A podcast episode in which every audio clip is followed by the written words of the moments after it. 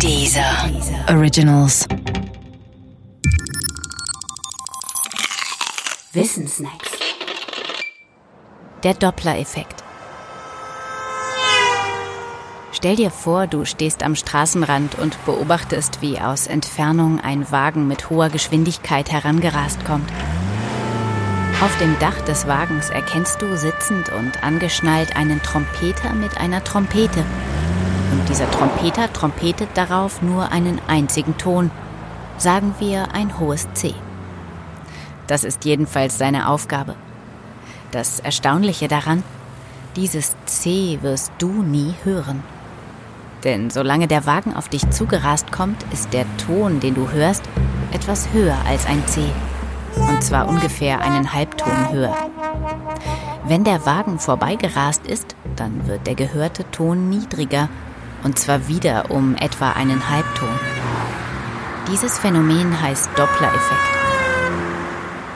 Freilich beobachtest du den Doppler-Effekt normalerweise an Fahrzeugen mit Martinshörnern, wenn sie an dir vorbeirasen, und nicht an Trompetern, die auf Autodächern festgeschnallt sind. Immerhin hat aber der Niederländer Christoph Bois-Ballot im Jahr 1845 ein Experiment mit Trompetern und einer ähnlichen Versuchsanordnung durchgeführt, um den Doppler-Effekt nachzuweisen.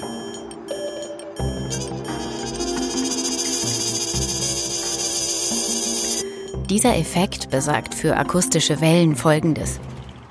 Wenn Sender und Empfänger eines Tones denselben Abstand haben, dann hört der Empfänger den Ton in der Höhe, wie er vom Sender abgegeben wird. Hohes C bleibt also hohes C. Bewegen sich Sender und Empfänger aber aufeinander zu, ist die Situation anders. Rast der Sender auf den Empfänger zu, dann ändert sich die Frequenz der ausgestoßenen Schallwellen für den Empfänger, und zwar weil der Sender sich bewegt. Die Frequenz wird insgesamt größer und das heißt auf Deutsch, der Ton wird höher. Aus dem C wird ein Cis. Und wenn sich der Sender entfernt, ist es genau umgekehrt. Aus dem C wird ein H. Benannt wurde der Doppler-Effekt nach dem Österreicher Christian Doppler. Mit Verdoppeln hat der Doppler-Effekt also nichts zu tun. Doppler hatte 1842 damit eigentlich nicht unterschiedliche Tonhöhen, sondern unterschiedliche Farben von Doppelsternen erklären wollen. Nun weiß man heute, dass der Effekt zwar auch bei Doppelsternen greift, da aber nicht für das menschliche Auge erkennbar ist. Die Farbunterschiede dort müssen vielmehr durch Temperaturunterschiede der Sterne erklärt werden.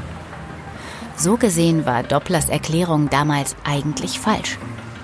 Umso erstaunlicher ist es, dass der Doppler-Effekt dennoch eine so große Karriere gemacht hat, dass ihn heutzutage nahezu jedes Kind kennt oder wenigstens irgendetwas damit verbindet.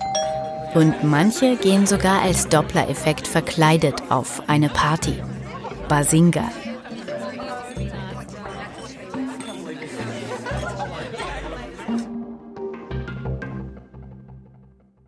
Der Podcast gefällt dir? Höre weitere dieser Originals, Podcasts, Musik und Hörbücher kostenlos auf www.dieser.com.